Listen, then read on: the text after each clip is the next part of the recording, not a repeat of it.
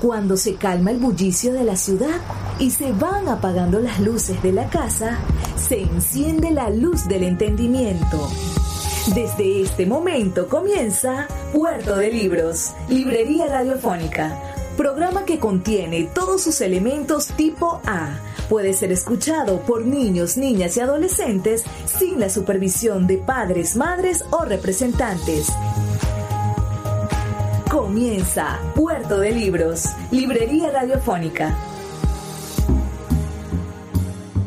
Bienvenidos a Puerto de Libros, Librería Radiofónica. Les habla Luis Peroso Cervantes, quien de lunes a viernes, de 9 a 10 de la noche, trae para ustedes este programa a través de la Red Nacional de Emisoras Radio, Fe y Alegría. Hoy estaremos emitiendo nuestro programa número 224. En esta oportunidad estaremos dedicando todo nuestro espacio a una entrevista que le realizasen al gran escritor cubano Alejo Carpentier, nacido el 26 de diciembre del año 1904 y fallecido en París el 24 de abril del año 1980. Hace ya, ustedes podrán ver, 40 años.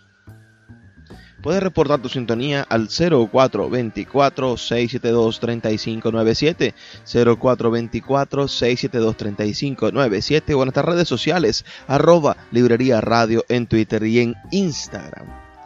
Antes de comenzar, Escuchemos los mensajes que tienen para nosotros nuestros anunciantes, esas personas que hacen posible que Puerto de Libros, Librería Radiofónica, llegue a sus hogares de lunes a viernes de 9 a 10 de la noche por la Red Nacional de Emisoras Radio, Fe y Alegría.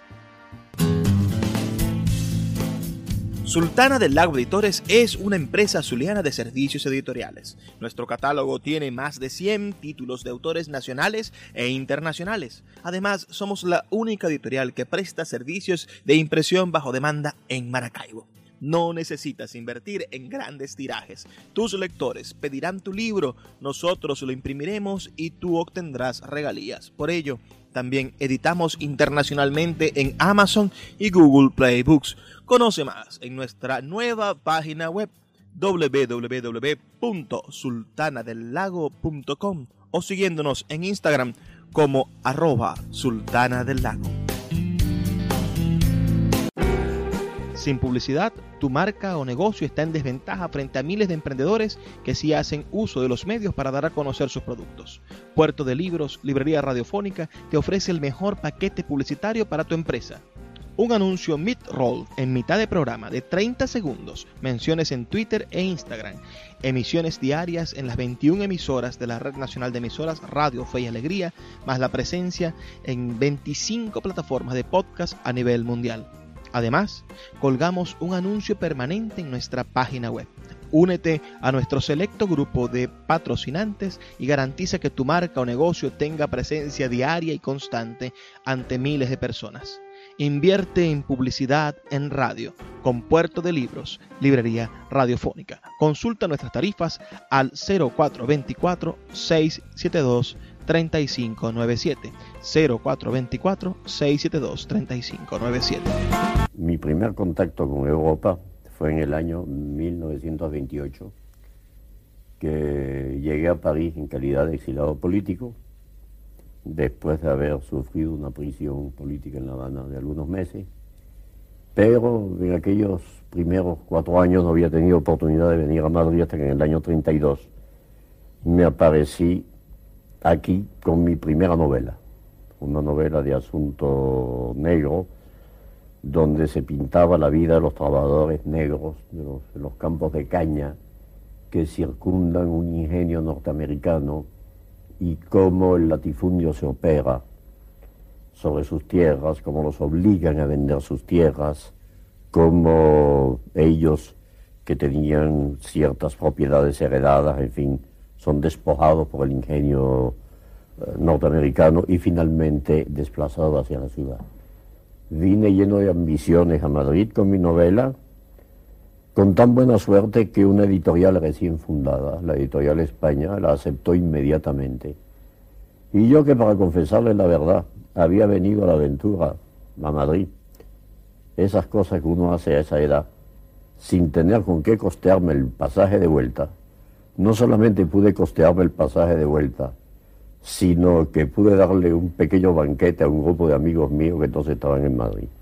Claro que el Madrid entonces era un Madrid del que tengo un recuerdo maravillado por la calidad y la actividad intelectual, poética, literaria, artística de la gente que yo conocí. Fue una época que siempre se recuerda con inmensa nostalgia, porque creo que pocas veces se ha visto en la historia de una literatura una tal convivencia en simultaneidad de hombres de un inmenso talento. Pero no los voy a citar uno por uno. Digamos solamente que en aquella época había un itinerario que yo hacía todas las tardes, que era para mí muy grato. Salía de la calle Alcalde Sáez de Baranda, donde vivía en casa de unos amigos, seguía a lo largo del retiro, bajaba hacia Correos, y entonces hacía mi primera escala en la cervecería de Correos, donde se hallaba todas las tardes la peña de Federico García Lorca, con el grupo de gente joven, con Herrera Petere y con muchos más, un compositor chileno que dejó un recuerdo inolvidable en quienes lo conocieron, Acario Cotapos, que él solo era todo un espectáculo. Allí pasaba un rato, pues, en tan grata compañía, y entonces al poco rato remontaba, iba hacia la calle Alcalá y entonces hacía mi segunda escala en un café que se llamaba La Granja Helenar, donde se reunía la vieja guardia de la crítica literaria, la gente de la generación de Manuel, Bueno, de don Ramón del Valle Inclán, etcétera, etcétera, no he de enumerarlos. Seguía usted un poco más y se encontraba en una próxima esquina con don Pepe Bergamín, que salía en compañía de Montesinos y a lo mejor de Eugenio Imas, de la redacción de Cruz y Raya, cuya, que estaba muy cerca. Y finalmente iba a dar a Pombo, donde se encontraba la peña de Ramón Gómez de la Serna. Creo que pocas veces se puede realizar en una ciudad, o se pudo realizar en una ciudad, un itinerario más fecundo en encuentros agradables y enriquecedores. ¿Acaso sorprenda a nuestros espectadores escuchar a un cubano, por otra parte muy cosmopolita, muy viajado por todo el mundo, pero que es acaso un arquetipo del latinoamericano puro, es un hombre 100% eh, americano, diríamos que en cierto modo en una época representaba un poco para los europeos la imagen del buen salvaje tradicional en Europa, del intelectual americano que vive en el viejo mundo, Digo que debe sonar raro escuchar a un gran escritor cubano hablando con ese acento que no es exactamente un acento del trópico. Pues esto desde luego. Y eh, debo decir que de adolescente y en mi juventud tenía yo un cierto complejo con ese acento. Hasta que llegó un día en que ya Maduro, un especialista famoso en asuntos de, de fonética, me brindó la oportunidad, me dijo que él me quitaba ese acento en un par de meses, sobre todo estas R's deficientes que tengo que decían que se debían a un defecto de pronunciación. Yo decidí que francamente si cargaba con ese acento desde hacía casi medio siglo, pues iba a seguir con él. Ahora el origen es muy sencillo. Hay alguien que dice que todo buen latinoamericano o desciende de aborigen o desciende de barcos. Yo pertenezco a los que descienden de barcos porque mi padre era un, arquitecto francés, casado con una rusa que había estudiado medicina en Suiza, que llegaron en los primeros años de la República, los primeros meses de la República, que después llamaríamos muy justamente la República mediatizada o falsa República La Habana, y allí nací. Entonces cuando yo era niño, mi padre eh, pensó que sería provechoso aplicarme la enseñanza del modo siguiente. Eh, mi idioma, evidentemente, nacido en Cuba, mi contacto con mis amigos de, de, juegos, mis compañeros de juegos, eh, los estudios primarios en el colegio, la calle, el contacto cotidiano con todo el mundo, era en español, por lo tanto no había que preocuparse por el español. Pero para que yo aprendiera al fondo el francés, seguía el método de no hablarme más que francés en casa hizo de mí un hombre íntegramente bilingüe, aunque para escribir jamás renunciaré al castellano, ni jamás trataré de escribir en francés. Me parece el castellano un idioma mucho más rico. Además, cubano soy, cubano y como cubano latinoamericano, mi idioma es el castellano, el español, y con ese idioma tengo que comunicarme con mis compatriotas y con la gente que en el continente siente como yo. Por lo tanto, mi, padre me hizo un bien dándome un doble instrumento de conocimiento del mundo y de la cultura, pero esto fue un arma de doble filo porque me dotó de este acento un poco extraño que tengo y que efectivamente no es ni muy caribe ni muy criollo, aunque usted, como usted me lo dijo, yo me tengo por un cubano integral y orgulloso de serlo. Eso está a la vista y además creo que es público y notorio. Digamos, para empezar las cosas por el principio, que Alejo Carpentier nació en La Habana el 26 de diciembre del año 1904, que su infancia, según me cuentan, estuvo ligada en cierto modo al mundo rural. Completamente. Pasé muchos de los primeros años de mi vida en una finca que mi padre había comprado en los alrededores de, la, la provincia de La Habana y me había dejado en cierto modo al cuidado de aquella finca, porque él tenía que trabajar en sus asuntos de arquitectura, y ahí teníamos hasta una granja avícola, eh, teníamos eh, animales domésticos de toda clase, y además eso me ha permitido cosa muy fecunda y muy interesante para mí, estar en contacto con el campesino cubano. Yo conozco muy bien al campesino cubano, sus miserias, sus dificultades, y he podido por ello entender muchas de sus rebeldías y muchas de sus reacciones ante ciertos acontecimientos. Ha sido para mí una gran escuela, un conocimiento íntimo del campesino cubano.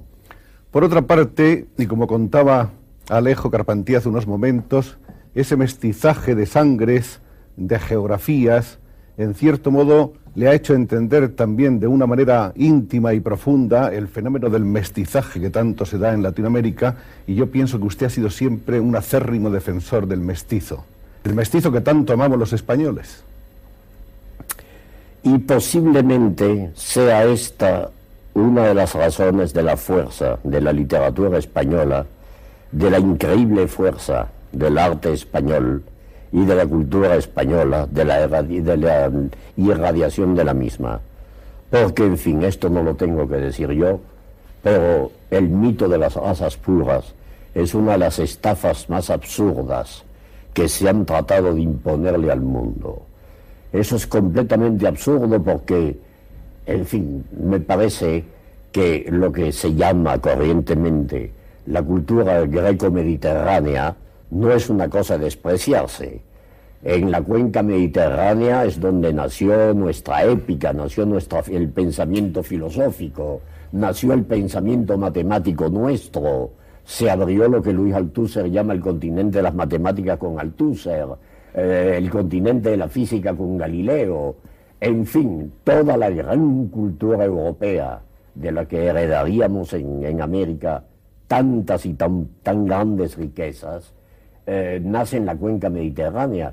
¿Y qué cosa es la cuenca mediterránea? Sino el crisol de mestizajes más fabuloso y más tremendo de la historia. Síguenos en arroba Librería Radio. Escuchas Puerto de Libros, Librería Radiofónica, por Radio Fe y Alegría, con todas las voces. Seguimos en Puerto de Libros, Librería Radiofónica, disfrutando de una entrevista que le realizasen al gran escritor cubano Alejo Carpentier este escritor maravilloso cuyas obras literarias, novelas, destacan dos, dos obras maestras, El reino de este mundo y El siglo de las luces. Sigamos escuchando esta parte donde opina Alejo Carpentier sobre los absolutismos, sobre el nazismo, sobre la idea del hombre superior y habla sobre la maravilla del mestizaje. Entonces, así, ah, ya lo sabemos, por los años 25 con el respaldo de algunas ideas del conde de Gobineau y de un tal Chamberlain que estaba casado con una de las hijas de Wagner, no tenía nada que ver con el futuro ministro, se creó ese mito sostenido por los ideólogos eh, nazis de las razas arias, etc. Pero a esta gente se les podría observar, hacer observar una cosa muy curiosa. Si es verdad que los que se dicen descendientes de arios hicieron muy grandes cosas en el dominio de la literatura, en el dominio de la filosofía y todo, es una cosa muy curiosa por la famosa cultura de ellos, de esos eh, pueblos que se llamaban a sí mismos superiores en todo. Es una cultura que cuaja y, aparece realmente en la historia cultural del mundo con un retraso de varios siglos sobre la cultura española, la cultura francesa o la cultura italiana, que descienden de mestizajes, de los mestizajes del Mediterráneo. Porque, en fin, cuando se produce una obra cumbre de la literatura universal como el Fausto de Goethe, no hay que olvidar que llega dos siglos después del Quijote y muchos siglos después de la Divina Comedia y varios siglos después de Rabelais.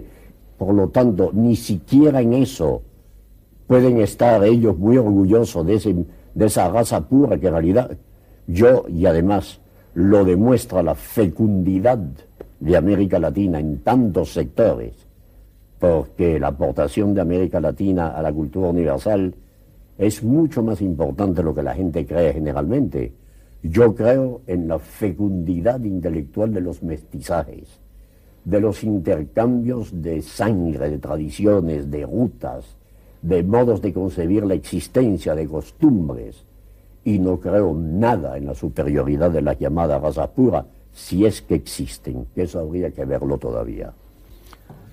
Maravillosamente, como era de esperarse, nos explicó Alejo Carpentier su teoría sobre el mestizaje que compartimos del todo y que nos ha maravillado oírla expresada de esa manera tan, tan diáfana, tan clara. Hablemos de, de sus primeros años cuando empieza usted a estudiar arquitectura, estudios que acaba interrumpiendo. Por razones completamente ajenas a mi voluntad.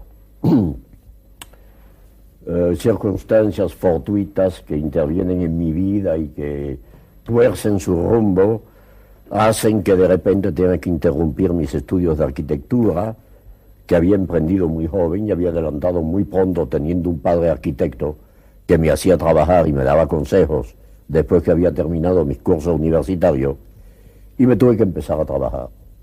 Y a los 17 años empecé a ganarme la vida y mi primer trabajo fue como corrector de prueba en una imprenta que fíjese usted si sería modesta, para que escogiera un corrector, un corrector de prueba de 17 años que jamás había corregido pruebas.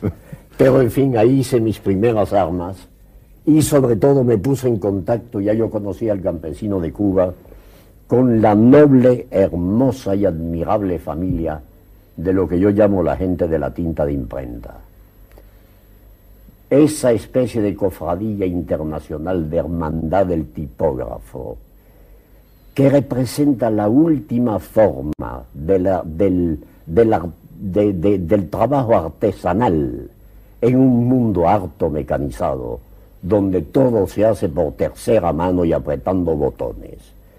El tipógrafo es un hombre que ama su oficio. Para él, un tipo garamón no tiene el mismo mensaje ni la misma sensibilidad que un Bodoni, una cursiva que un elseviriano goza componiendo una bella página, goza componiendo un bello libro, en fin, y ese mundo que yo llamo de la tinta de imprenta, que me enseñó a apreciar la bella música, de la, liviana música de las linotipias, las cajas, los corondeles, los juegos de tipo, el, el, rodar de la rotativa a las 3 de la mañana, el lanzamiento de la edición, porque inmediatamente de la imprenta pasé a un periódico, de periódico pasé a crítico de teatro y de crítico de teatro ya a la edad de, de 19 años era redactor jefe de la revista de mayor circulación en Cuba, Carteles. Y también fui el más joven eh, jefe de redacción que se me dio en, el primer viaje que hice fuera de Cuba, en edad de adulto, porque de niño sí es cierto que había hecho un viaje a Francia de unos pocos meses en compañía de mi padre, a la edad de ocho años, mi primer viaje de adulto, que fue a México en el año 1926, tenía yo 21 años, Este, en ese viaje se me dio un banquete en México por los directores de distintos periódicos y jefes de redacción por ser el más joven jefe de redacción de América. Es curioso que la mente cartesiana de Alejo Carpentier hubiera ido maravillosamente terminar su carrera de arquitecto, pero los caminos de la vida son como son, no como se quiere, y acaso fue mejor para todos que quedara seducido por ese olor de la tinta, de la tinta fresca, que es embriagador, ciertamente. Y cuando se, se ama la imprenta y empieza uno a compartir la sensibilidad del tipógrafo hacia el el Garamón, el Bodón y el Severiano, ya tiene uno ganas de ver un texto de uno impuesto en esos caracteres, pasado por las linotipias, montado en corondeles y finalmente impreso. Y como decía mi amigo Robert Desnos, el poeta surrealista, no hay día comparable en la vida de un escritor que aquel en que ha visto salir por primera vez una página de prosa de él, o un poema impreso. Posiblemente esa página de prosa y ese poema no los lea nadie, pero él tiene la impresión de que algo ha cambiado ese día en la faz del mundo. Aparte del narcisismo del autor que por vez primera publica de ver su, su obra y de ver su nombre en esos caracteres que parecen indelebles y para la eternidad. Maestro Carpentier, sin embargo, paralelamente a esa acción suya, periodística, de crítico teatral, de redactor jefe, de hombre que estaba ya metido en el, en el engranaje activo de la vida periodística, usted se dedicaba también al estudio de la etnografía y de la música. Usted en realidad ha sido siempre un musicólogo, un, un entusiasta y un amante de la música. Bueno, la música me llega por razones de familia del mismo modo que la, la, la vocación interrumpida de la arquitectura. Eh, en mis libros se observa siempre una gran preocupación por la arquitectura. Siempre tengo páginas sobre la arquitectura, el estilo de las casas, las ciudades y todo. Mi amor a la música viene por una razón muy sencilla. Mi padre, antes de hacerse arquitecto, quiso ser chelista. Y tuvo de maestro, un poco mayor que él, muy poco, a un principiante que se llamaba Pablo Casals que le dio muchos consejos, que lo estimuló, pero después la familia de mi padre decidió que ese era un oficio poco lucrativo, lo llevaron hacia la arquitectura y a él le había quedado a ese violinista, violonchelista frustrado eh, un amor extraordinario por la música que me inculcó. Mi madre también, mi madre tocaba el piano bastante bien y desde muy jovencito empecé a tocar el piano. Mi padre se enojaba a veces conmigo porque él quería que yo eh, fuese ejecutante, que yo trabajara mucho el mecanismo, que llegara a tocar obras difíciles sin cometer una falta. Y la verdad es que yo siempre había tomado el piano como un magnífico instrumento para adquirir cultura musical. Cuando yo empiezo a interesarme por la música, el disco está en su fase incipiente. No había todavía una sinfonía completa que estuviese grabada en disco. El disco servía de muy poco para el que quería adquirir una verdadera cultura musical además de que eran deficientísimos de sonido, pues no, grababan sino obras frívolas, cosas muy ligeras, o fragmentos de obras serias, muy, muy, muy cortadas, muy, eh, para que cupieran en la faz del disco total. Y entonces me dediqué durante años y años y años a devorar centenares y centenares de partituras. Y eso me condujo normalmente hacia la musicología, porque a partir del momento en que se pueden comparar estilos, estudiar... Eh, modalidades de composición se hace uno musicólogo en cierto modo. Así. Y mi primer gran trabajo de musicología, después de muchos y muchos artículos, ¿qué cosa fue? En 1946, mi historia de la música cubana, que es la primera y única escrita hasta ahora sobre este tema. La verdad es que usted profundizó muchísimo en el estudio de folclore afrocubano, sobre todo, yo creo que nadie ha conocido tan a fondo ese, ese folclore como... No, yo he sido, mejor dicho, he sido iniciado en el estudio de ese folclore por el que fue maestro de maestros en América Latina en la materia, que fue el ilustre don Fernando Ortiz. Don Fernando Ortiz abrió en lo que se refiere al Caribe, porque sí había especialistas que estaban trabajando ya en el Brasil, abrió la vasta cantera del, de, eso que llamaban entonces eh, las raíces africanas o el, el afrocubanismo, con un término completamente impropio, porque habiéndose incorporado el negro del África desde hacía cuatro días, eh, cuatro, siglos, al mundo del Caribe, este hombre se había vuelto un criollo, lo que se ha empezado a llamar en América Latina desde siempre y que explica tantísimas cosas, un criollo. Porque el criollo, como bien lo dice, lo decía ya el Inca Garcilaso de la Vega, en los albores del siglo XVII, ¿qué cosa era un criollo? Eran tanto los hijos de españoles nacidos en América, como los hijos de negros nacidos en América, como los mestizos de indios con español o con negro nacidos en América. Es decir, todos aquellos que habían nacido en América, fuesen cuales, cuales fuesen sus raíces, eran criollos y por lo tanto se empleaba el término de afro-cubano, hubiera sido más justo decir el folclore cubano y la música cubana, pues se empleaba esa terminología. Don Fernando Ortiz había abierto esa cantera, nos inició en esos estudios no solamente a mí, al gran compositor muerto en plena juventud en el año 40, Amadeo Roldán, eh, inició a muchos en esos estudios y de él sacamos muchas enseñanzas provechosas. Puerto de Libros, Librería Radiofónica, tu canal diario para encontrar nuevos libros. Con el poeta Luis Peroso Cervantes. Síguenos en arroba Librería Radio. Escuchas Puerto de Libros con el poeta Luis Peroso Cervantes. Síguenos en Twitter e Instagram como arroba Librería Radio. Junto a la música, a la música cubana y a la música grande y general, se dedica usted también a las cuestiones étnicas, sobre todo al conocimiento de las señas de identidad de su pueblo. Desde luego. A mí me ha interesado siempre muchísimo esto. Pero no solamente en este caso diré de mi pueblo solo, claro. Hay una frase de don Miguel de Unamuno, le advierto que no siempre estoy con don Miguel de Unamuno cuando se contradice a sí mismo. Me irrita cuando se contradice a sí mismo, cosa que hace constantemente. Pero cuando hace ciertas afirmaciones que me parecen de una verdad axiomática, las acepto con entusiasmo. Y hay una que yo he citado mucho. Hemos de hallar lo universal en las entrañas de lo local y en lo circunscrito y limitado lo eterno. Ese ha sido mi lema.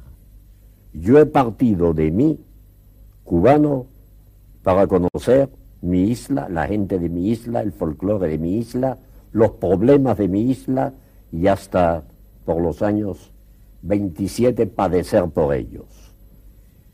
Eh, de allí vi que tomar un país solo de América Latina, y es el gran error que han cometido demasiados historiadores del siglo XIX, con excepción de ese hombre genial y extraordinario que fue José Martí, que fue el primero que en los ensayos titulados Nuestra América, Madre América, etc., se dio cuenta que cada país de América Latina debía ser tomado como una parte de una unidad, como una parte de una totalidad.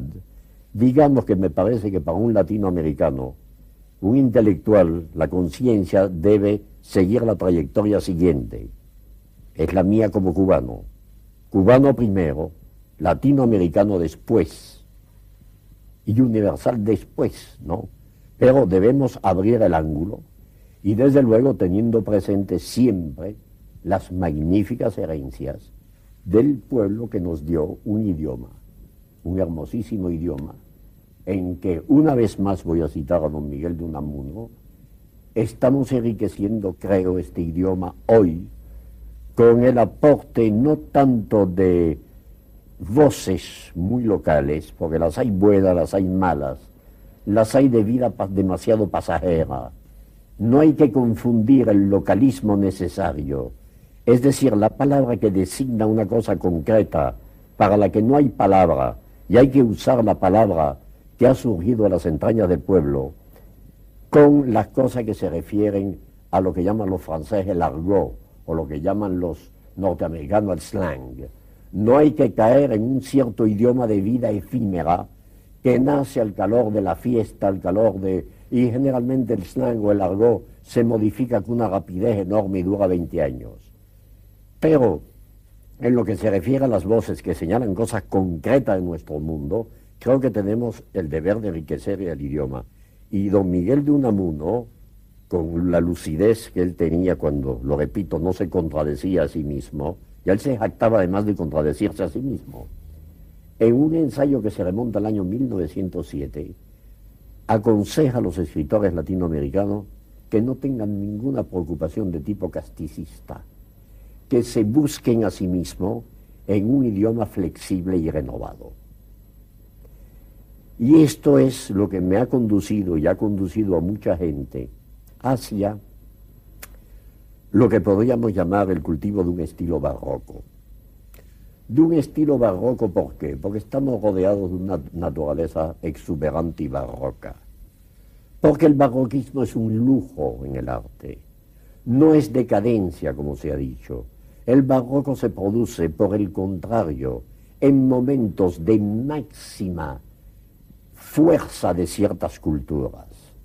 El barroco se produce en Rabelais, y se produce en Quevedo, y se produce en Calderón, y se produce en Gracián, y se produce en Proust, y se produce en Joyce.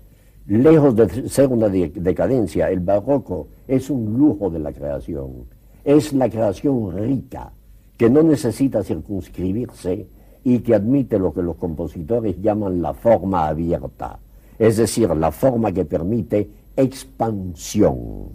¿Acaso porque Latinoamérica es un continente barroco?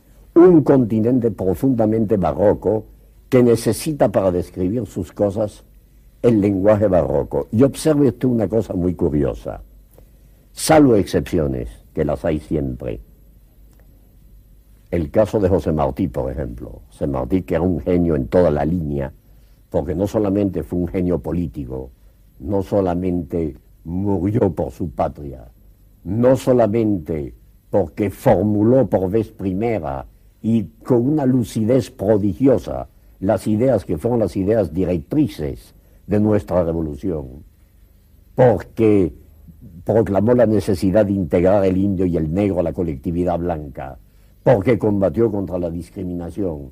Pero fue un genio además, por, por ejemplo, porque descubrió, fue el primero de nuestro idioma que descubriera los pintores impresionistas franceses, habiendo visto una exposición en Nueva York con una lucidez tan extraordinaria que las obras que él señala en esa exposición como obras maestras del impresionismo francés, que habrán de durar y perdurar, son las que hoy se consideran como las obras maestras del impresionismo francés. Fue un genio en toda la línea. Y cuando estaba en la acción política, en el combate, en sus discursos, en sus proclamas, eh, redactando esos documentos fundamentales que fueron el manifiesto de Montecristi, sus discursos admirables en Nueva York, en Tampa y todo, era directo, muy directo, elocuente, claro, no dejaba absolutamente, no perdía tiempo en adornos ni en nada. Pero a veces, cuando quería escribir por su gusto, y hay un ejemplo literariamente, ¿no? No digo por su gusto, digo literariamente, regodeándose en el manejo de la frase, ahí está su ensayo, La memoria de Carlos Darwin, se muestra de un barroquismo extraordinario. Y para volver al estilo barroco diría lo siguiente, en el 19, aunque hemos producido algunas novelas estimables en Latinoamérica, son pocas y las más adolecen. Tiene uno la, sensación de que el idioma no se ajusta a los temas, de que el idioma no es la herramienta mejor escogida para expresar lo que se quiere expresar. Por ello es que poca novela latinoamericana del 19 y las hay, haya trascendido. Pero cuando se despierta la novela latinoamericana con tres novelistas clásicos ya, Ricardo Guiraldes, José Eustacio Rivera, Rómulo Gallegos, el venezolano, observe usted que uno de ellos escribe una prosa no lineal, no barroca y sí muy lineal.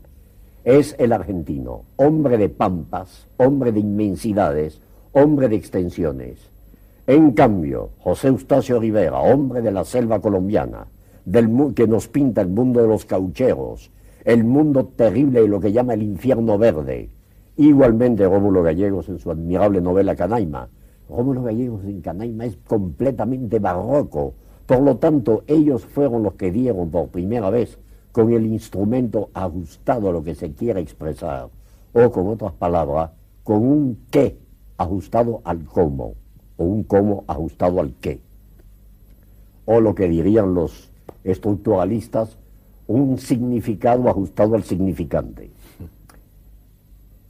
A partir de ese momento, los novelistas empiezan a perderle miedo al idioma barroco, al estilo barroco, eh, a las formas en expansión, a las descripciones profusas, y eso nos va conduciendo poco a poco, poco a poco, poco a poco, y en realidad en 30 años aproximadamente, a la magnífica expansión de la novela latinoamericana contemporánea, donde en su gran mayoría todos los novelistas que pertenecen al área barroca del continente, y yo citaría a Miguel Ángel Asturias como prototipo, hoy este, García Márquez, con Cien años de soledad, con El otoño del patriarca, yo mismo, eh, usted mismo lo ha dicho, somos escritores de expresión barroca porque yo creo que el barroco corresponde a la sensibilidad americana y más aún a un fenómeno cultural que se produjo en América Latina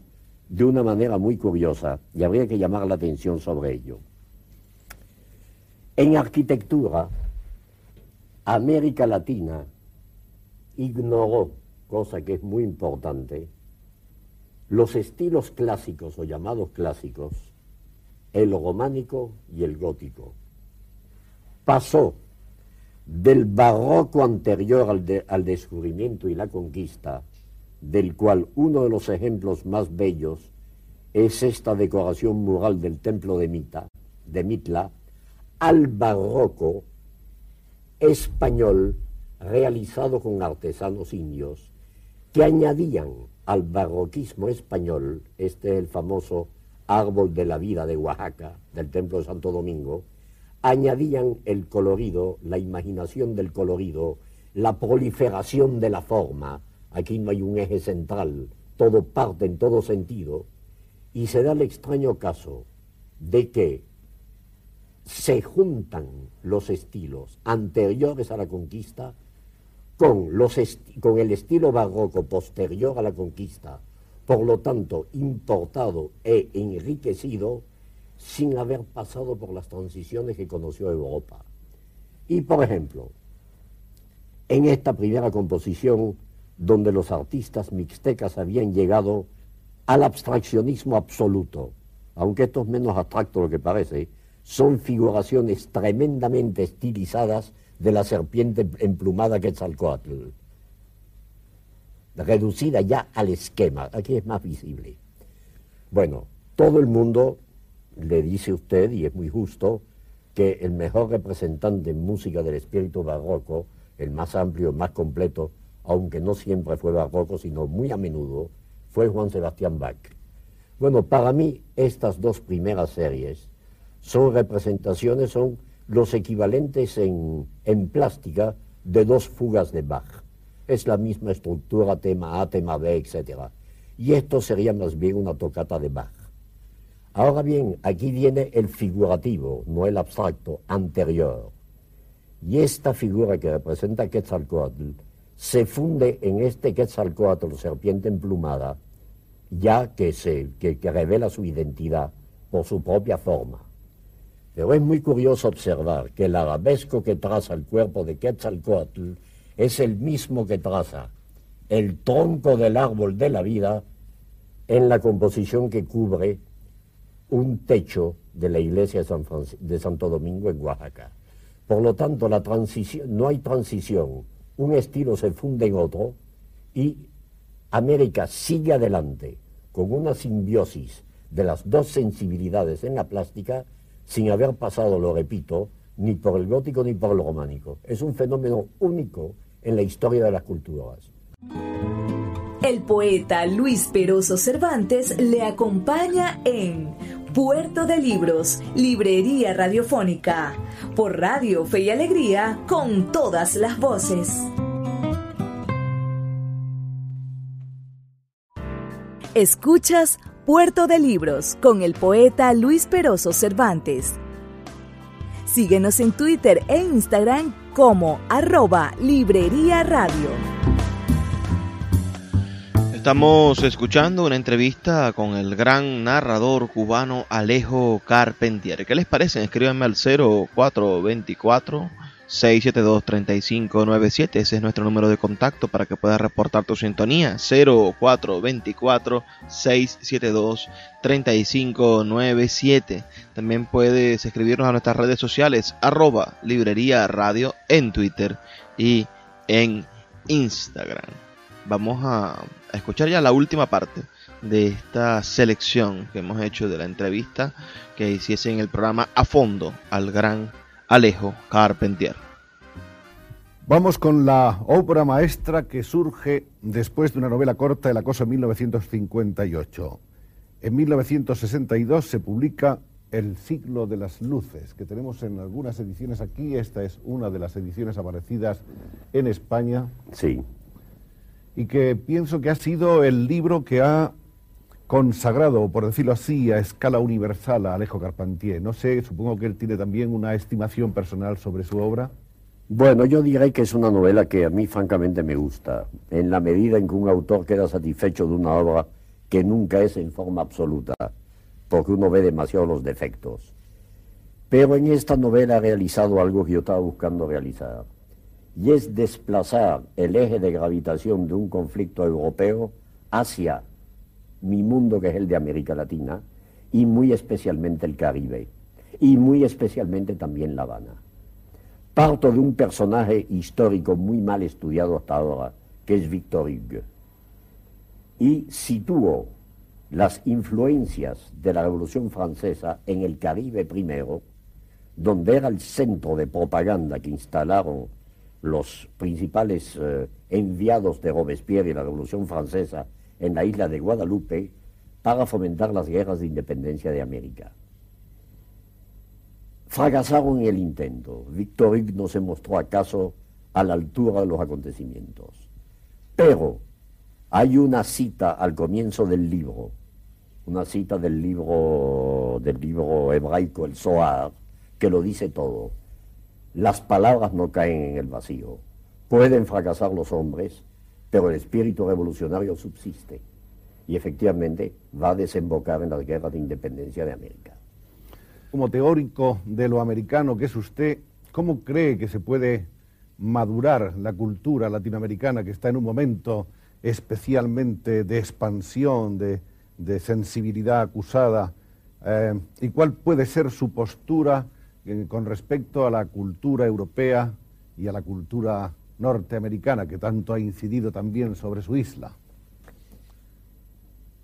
En lo que se refiere a la cultura norteamericana, la verdad es que hay que ver qué aspecto de la cultura norteamericana. Hay una cultura norteamericana de invasión, lo que llamaríamos una, cultura colonizadora y una cultura eh, imperialista, digamos la palabra que consiste en imponernos hábitos, costumbres, trastocar nuestras costumbres, imponernos el idioma, imponernos...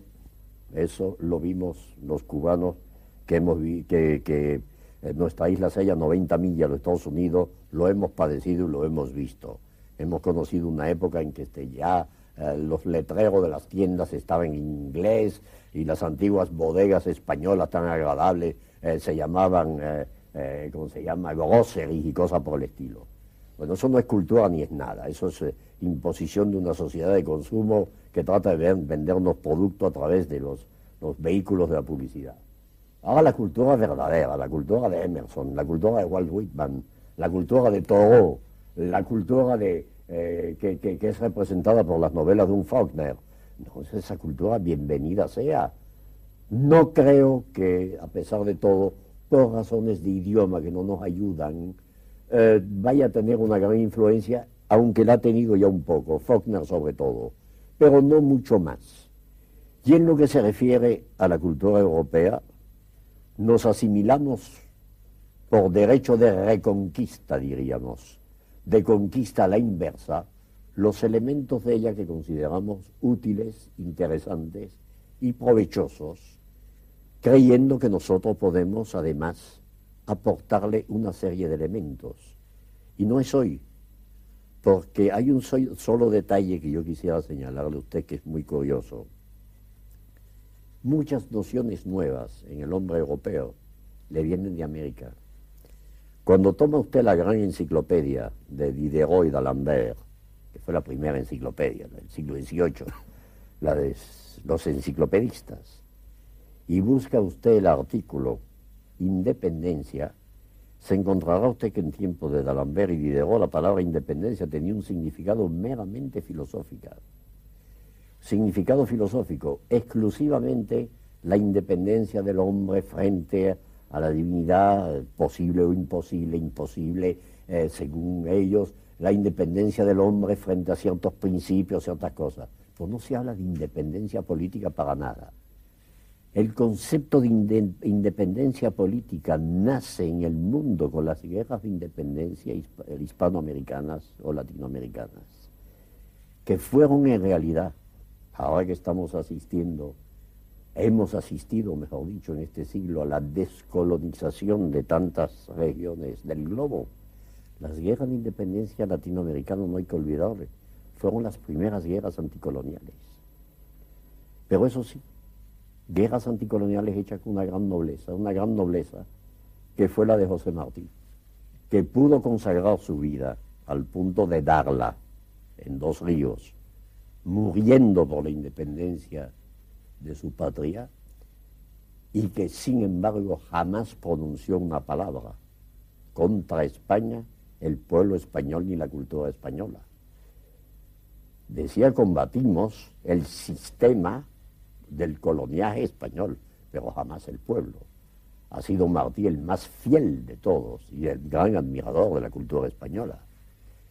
España nos ha dado un mundo y yo diré que para mí personalmente este, es con alegría que vi que el pueblo de Cuba compraba la, la edición que abrió las ediciones estatales revolucionarias de Cuba, comprando 100.000 ejemplares del Quijote por la sencilla razón de que para mí el Quijote es de todas las grandes obras maestras, están colocadas en un nivel tal que hay muy poca comparación, muy pocas en ese nivel. Para mí es la obra cumbre, y es la obra cumbre por una razón, no por todas esas cosas que se han dicho, que si, que si la dicotomía Sancho-Quijote representa los dos aspectos del hombre, que si es el carácter español como sostienen uno u otro, etc. No, para mí, Cervantes ha logrado una proeza de tipo técnico en el Quijote, sin proponerse lo que es único en la historia de la literatura. Es hacer convivir en un plano de perfecta coherencia lo irreal y lo real. La España que pinta Cervantes es la España de su época, pero el Quijote se pasea tranquilamente en esa España, llevando su mundo interior es decir, es un personaje de cuatro dimensiones que vive en un mundo de dos dimensiones. Eso lo han tratado de hacer muchos escritores y siempre tiene uno que optar por lo uno o por lo otro. O está uno en el cuento de hadas o está uno en la novela realista. A mi entender hay dos obras que han logrado eso.